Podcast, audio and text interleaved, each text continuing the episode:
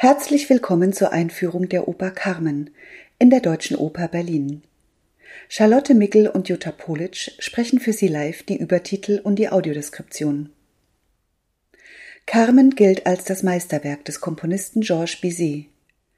Die im Milieu von Soldaten, Arbeiterinnen, Schmugglern und Zigeunerinnen angesiedelte Oper mit einer starken Frauenfigur im Mittelpunkt brachte ganz neue soziale Schichten auf die Musikbühne. Carmen zählt heute zu den meistgespielten Opern weltweit. Die Opera Comique in vier Akten, nach der Novelle von Prosper Mérimée und mit einem Libretto von Henri Maillac und Ludovic Alevi, wurde 1875 an der Komischen Oper Paris uraufgeführt. Die Premiere an der Deutschen Oper Berlin fand am 20. Januar 2018 statt. Die Aufführung in französischer Sprache mit deutschen Übertiteln dauert drei Stunden inklusive einem kurzen musikalisch begleiteten Intermezzo nach dem ersten Akt, einer 25-minütigen Pause nach dem zweiten Akt und einem zehnminütigen Umbau mit Zwischenaktmusik im vierten Akt. Besetzung. Musikalische Leitung Dominik Limburg. Inszenierung Ole Anders Tandberg. Bühnenbild Erland Birkeland Kostüme Maria Geber. Choreografie Silke Sense. Licht Ellen Ruge. Chor Jeremy Bynes. Kinderchor Christian Lindhorst. Irene Roberts als Carmen. Michot Mariero als Frasquita, eine Freundin Carmens. Ariana Manganello als Mercedes, eine weitere Freundin Carmens. Matthew Newlin als der Soldat José. Valeria Sawinskaja als Michaela, die Jugendfreundin Josés, Thomas Lehmann als der Soldat Morales, Patrick Guetti als Leutnant Zuniga, Joel Allison als der Torero Escamillo, Ya Chung Huang als der Schmuggler Remendado, Dean Murphy als der Schmuggler Dankairo. Es spielt das Orchester der Deutschen Oper Berlin. Zum Inhalt. Aus dem Programmheft der Bauernsohn José musste aus seiner Heimat fliehen und ist unter die Soldaten gegangen.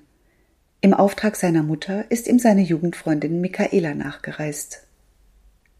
Im ersten Akt vertreiben sich die Soldaten die Zeit damit, den Arbeiterinnen der Zigarrenfabrik nachzuschauen. Sie belästigen auch Michaela, als diese nach José sucht. In der Fabrikpause zieht die Arbeiterin Carmen alle Aufmerksamkeit auf sich und weckt auch Josés Interesse. Nur kurz kann ihn Michaela ablenken, doch dann erhält er den Auftrag, die wegen einer Tätlichkeit festgenommene Carmen zu bewachen. Diese hat im Streit eine Arbeiterin mit einem Messer am Hals verletzt. José lässt sich von Carmen überzeugen, sie entkommen zu lassen und wird dafür mit Arrest bestraft. Im zweiten Akt treffen sich in der Vorstadtkneipe von Lias Pastia Carmen und ihre Freundinnen Frasquita und Mercedes und die Schmuggler Dancairo und Remendado die handeln mit Transplantationsorganen und Flüchtlingen und planen eine neue Aktion. Der gefeierte Torero Escamillo taucht auf und wirft ein Auge auf Carmen. Auch der inzwischen aus dem Arrest entlassene José erklärt Carmen seine Liebe. Ihre aufkeimende Zuneigung zu ihm wird gedämpft, als er in die Kaserne zurückkehren will. Doch als der eifersüchtige José seinen Vorgesetzten Zuniga verletzt, der ebenfalls um Carmens Gunst wirbt, bleibt ihm keine andere Wahl, als sich den Schmugglern anzuschließen. Im dritten Akt kampieren Carmen und José im Versteck der Schmuggler. Carmen will die Beziehung zu José beenden. Sie weiß, dass sie bald sterben wird. Als der Torero Escamillo erscheint, um Carmen für sich zu gewinnen, kommt es zwischen den Rivalen zum Streit, der nur mühsam geschlichtet werden kann. Michaela bewegt José zu seiner sterbenden Mutter zu eilen. Im vierten Akt erwartet die Volksmenge vor dem Stierkampf Escamillo, der inzwischen mit Carmen zusammen ist. Frasquita und Mercedes warnen Carmen vor José. Während das Volk dem Stierkampf zuschaut, kommt es zur Konfrontation zwischen den beiden. Als Carmen sich weigert, zu José zurückzukehren, ersticht er sie. Saal und Bühne Der schlichte mit hellem Holz getäfelte Saal bietet Platz für rund 1900 Besucherinnen und Besucher. Er verfügt über ein Parkett und zwei Ränge, die sich über die gesamte Breite des hohen Raumes ziehen.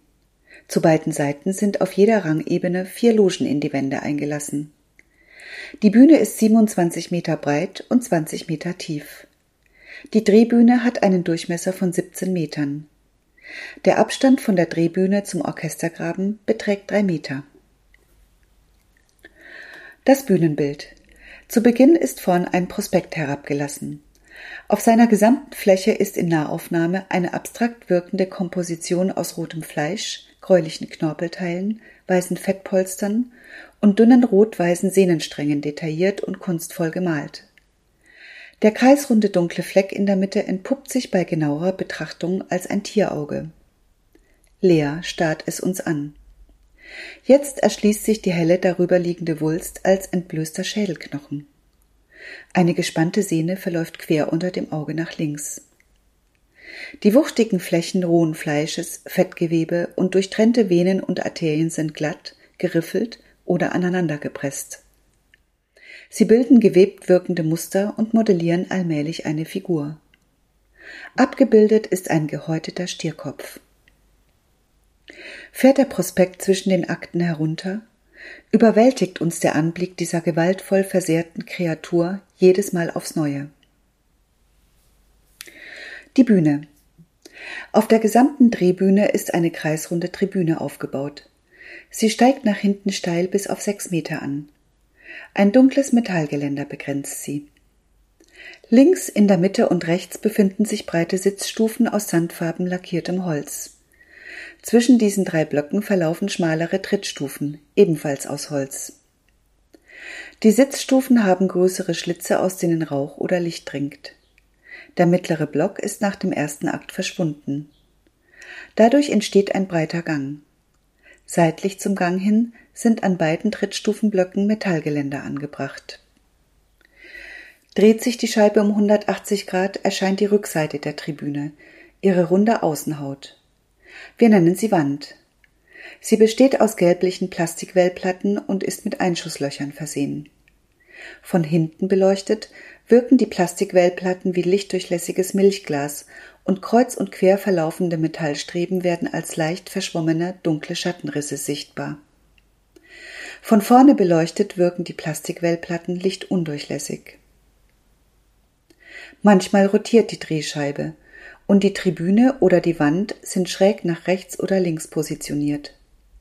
Zum Beispiel steht die Tribüne nach links gedreht auf 7 Uhr oder die Wand nach rechts gedreht auf 5 Uhr. Wenn nichts anderes beschrieben ist, steht der mittlere Block nach vorn ausgerichtet auf 6 Uhr. Die Tribüne und die Wand stellen verschiedene Orte dar, wie zum Beispiel die Zigarrenfabrik oder die Stierkampfarena. In der Vorstellung werden wir diese jeweils nennen. Requisiten Zwei Requisiten möchten wir Ihnen schon vorab vorstellen. Erstens ein original großer Stier aus Styropor und Schaumstoff. Der Körper ist mit kurzem dunklem Fell bezogen. Hals und Läufe sind beweglich. Zu Beginn hängt der Stier, ein Seil um einen Hinterlauf gebunden, über der Tribünenmitte. In anderen Szenen liegt er auf den Stufen oder auf einem Seziertisch. Zweitens Nieren, Herz und Hoden, teils vom Menschen, teils vom Stier, sind aus Silikon gefertigt. Einige, zum Beispiel Nieren, die von Blut triefen, sind aus Schwämmen geschnitten, damit sie das Theaterblut aufsaugen können. Es folgen die Figuren und Kostümbeschreibungen. Das Ensemble ist mit weißen Sängerinnen und Sängern und Sängerinnen und Sängern auf Color besetzt. Die Solistinnen und Solisten. Carmen hat eine kurvige Figur, lebhafte grünbraune Augen, markante Kieferknochen und ein verschmitztes Lächeln. Das eng anliegende Oberteil ist an den kurzen Ärmeln mit Rüschen verziert, die an Rosenblüten erinnern. Carmen läuft in schwarzen Pumps. Frasquita ist eine Freundin Carmens. Sie hat üppige Körperformen, dunkles gewelltes Haar, hohe Wangenknochen, strahlende braune Augen, kräftige Augenbrauen und einen lachenden breiten Mund. Sie tritt im gleichen Outfit wie Carmen auf. Mercedes ist eine weitere Freundin Carmens. Ihr Körperbau ist weich, Das brünette Haar fällt leicht gelockt über den Rücken. Mercedes hat ein ovales Gesicht, schmale Augen, dunkle Brauen und einen kleinen Mund. Auch sie trägt das Carmenkleid. Der Soldat José ist athletisch gebaut, hat ein schmales, markantes Gesicht und kurzes braunes Haar. Seine Augen sind hellbraun und seine Lippen voll. Er trägt eine olivgrüne Militäruniform, um die Brust und Hüfte geschnallte Waffentaschen und ein umgehängtes Maschinengewehr. Dazu schwarze Springerstiefel. Den Helm hält er in der Hand. Später legt er die militärischen Utensilien ab. Michaela, die Jugendfreundin Josés, ist dunkelblond, hat ein herzförmiges Gesicht mit stahlblauen Augen, kräftigen Brauen und vollen Lippen. Einzelne Strähnen ihres langen Haars sind am Hinterkopf zusammengebunden. Unter einem dunkelblauen Mantel trägt Michaela einen hellbraunen Pullover, einen grauen Rock, dazu schwarze Pumps mit kleinem Absatz. Der Soldat Morales ist kräftig gebaut, hat braunes dünnes Haar mit Geheimratsecken und schmale tiefliegende blaugraue Augen. Auch er trägt die olivgrüne Militäruniform. Der Offizier Zuniga trägt ebenfalls die Uniform. Er ist groß und muskulös gebaut, hat ein kantiges Gesicht mit hoher Stirn, kurzen gelockten dunkelbraunen Haaren, tiefliegende Augen und vollen Lippen. Der Torero Escamillo präsentiert ein prächtiges Torero-Kostüm aus zitronengelbem und mit Gold besticktem Satin. Es besteht aus einer Weste, einer taillierten Jacke, einer wadenlangen Hose und einem Cape. Dazu pinkfarbene Kniestrümpfe und schwarze Halbschuhe. Die Muletta, das rote Tuch, hat er stets bei sich. Auf seinem Kopf sitzt eine Montera, die traditionelle schwarze Torero-Kappe mit großen abstehenden Ohrmuscheln. Escamillo hat lockiges, kurzes braunes Haar, große braune Augen und trägt einen kurz getrimmten Ziegenbart.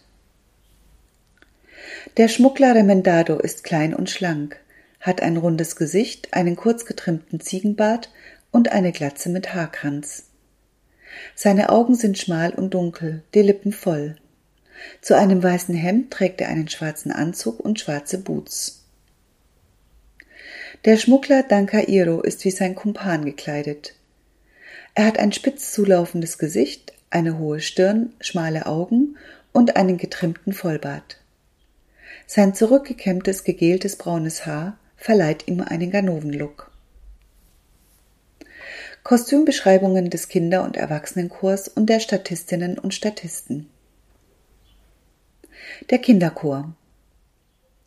Die 30 Mädchen und Jungen im Alter von 8 bis 16 Jahren tragen unterschiedliche Kostüme. Als Totenkinder tragen sie helle Hemden, Faltenröcke und Kniestrümpfe. Die Füße stecken in weißen Schläppchen.